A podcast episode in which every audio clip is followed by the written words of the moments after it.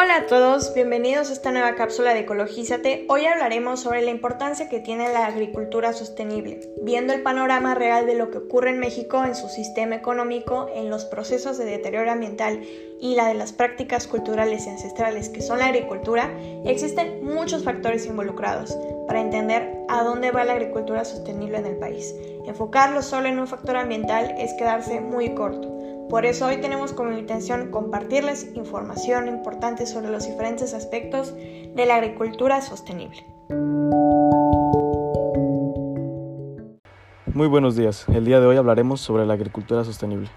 Primero que nada hablaremos sobre los Objetivos de Desarrollo Sostenible implementados por la ONU, la Organización de las Naciones Unidas, que a grandes rasgos son 17 objetivos con el propósito de generar un mundo sostenible, equitativo, próspero pero en este caso lo relacionaremos con la agricultura sostenible. Existen dos objetivos que pueden ser muy bien relacionados. Ejemplo es el objetivo 15 y el 12, que ambos tienen como tema central reducir el consumo y mantener sostenibles a los bosques y a la biodiversidad, que son las que nos otorgan los recursos para poder sobrevivir como humanidad. Y esto solo se puede lograr con la ayuda de políticas que contribuyan a un planeta más sano, más verde, inversiones verdes por parte de empresas públicas y privadas, e incluso bases científicas más sólidas. Y la agricultura sostenible, claro que influiría muchísimo en el cumplimiento de estos dos objetivos, siendo un plan a medio largo plazo para cumplirse en la Agenda 2030. A continuación los dejaré con mi compañero Mason, que nos explicará un poco acerca de los antecedentes sobre eh, la agricultura sostenible. Mason. La agricultura sostenible significa cultivar de forma en que se preserve la salud de la gente y de la tierra a largo plazo. Aplicando métodos amigables al ambiente, los agricultores en lo posible tratan de producir alimentos nutritivos que sus familias y la comunidad necesitan, pero al mismo tiempo cuidar el agua y mejorar los suelos. Nos es muy fácil hablar de agricultura sostenible, pero es necesario saber la definición de desarrollo sostenible, que su definición original se remonta a 1987 y se define como aquel desarrollo que satisface las necesidades de las generaciones presentes sin comprometer las posibilidades de las generaciones futuras para atender sus propias necesidades. En la actualidad, debido a la evolución de la industria agricultora, se ha visto un importante desarrollo entre la actividad tradicional y la moderna, teniendo dos tipos de agricultura. La tradicional, que se caracteriza por la poca tecnificación y uso de la tecnología y su producción solo alcanza a consumirla el agricultor, y la agricultura moderna que se caracteriza por el empleo de ciencia y tecnología, ahorrando recursos económicos y temporales e incrementando la cantidad y calidad de los productos. Vamos con Jimena que nos va a decir las ventajas de la agricultura sostenible. Como dijo Sebastián, voy a hablar de las ventajas que existen en la agricultura sostenible. Una de las mayores ventajas es que se prevén las posibles enfermedades y plagas que puedan existir en las plantas, por lo que se siembran de manera estratégica, utilizando una técnica llamada rotado de cultivos, que es la siembra sucesiva de distintos cultivos, evitando que el suelo se seque o pierda su fertilidad. Además, la agricultura sostenible necesita menor cantidad de agua para el riego, ya que se siembra en épocas del año estratégicas y por temporadas, además de que se modifica el suelo de manera natural para que conserve la humedad, como plantado de musgos o mantillo. Además de que se deja a los animales vivir en estas tierras de cultivo, lo que tiene como consecuencia inmediata un control de plagas natural además de preservar los hábitats naturales. Otra de las ventajas que es con las técnicas ya mencionadas es que ayuda a reducir las emisiones de dióxido de carbono, metano y óxido nitroso, que son los gases de efecto invernadero, ya que se ha demostrado la pérdida de nitrógeno en la atmósfera.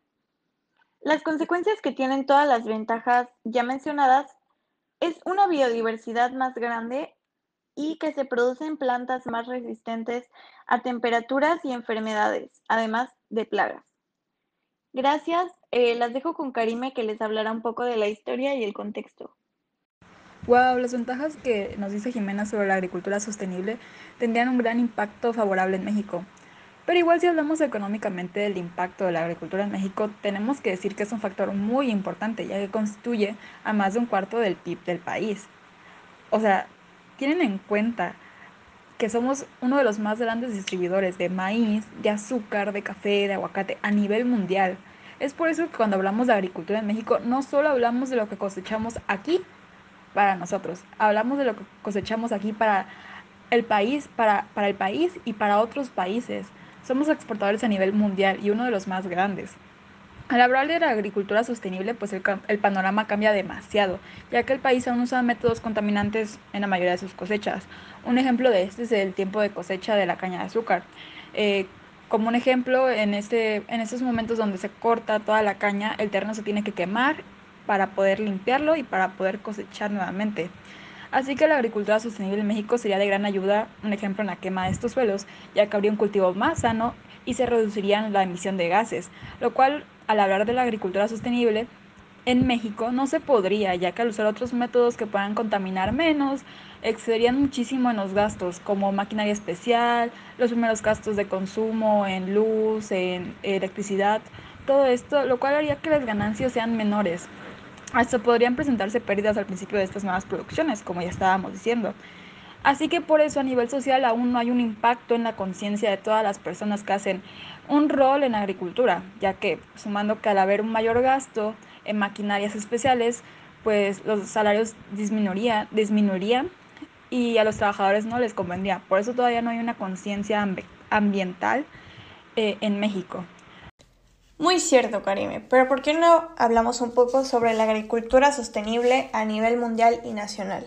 México se ha ubicado en el ámbito internacional como productor, exportador de productos ecológicos, más que como un consumidor. Su producción le permitió generar en el año 2010 casi 140 millones de dólares en divisas, en el cual los estados de Chiapas, Sinaloa y Baja California Sur tienen una participación de casi el 40%. El producto orgánico más importante con respecto a la superficie orgánica cultivada en México es el café, que representa el 69% del total con una producción de 47.461 toneladas. Las medidas que se han tomado para que la agricultura sea sostenible en México son la rotación de cultivos, que puede reducir el control de plagas y malezas, el mantillo de suelo cubierto con plantas o rastrojos de cultivos anteriores aumenta la infiltración y el volumen de agua, reduce la erosión causada por el agua y el viento, y estimula así la actividad biológica y la materia orgánica de la tierra. Los agricultores de Chiapas ya están utilizando diferentes tecnologías de CCA, que incluyen agrosivicultura y producción de café orgánico, actividades agrícolas de conservación, asociaciones de cultivo, recolección de agua para la producción de leguminosas y nivelación e irrigación de los cultivos de caña de azúcar. Además, la Academia Nacional de Civicultura, Agricultura y Ganadería, INIFAP, y la coordinadora de la Fundación Nacional de Productos Agropecuarios, COFUPRO, han evaluado el uso de agua reciclada para riego en Chiapas.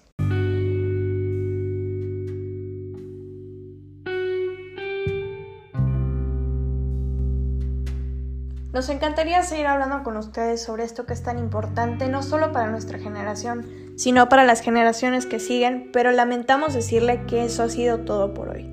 Pero esperamos verlos próximamente en una nueva cápsula de Ecologízate.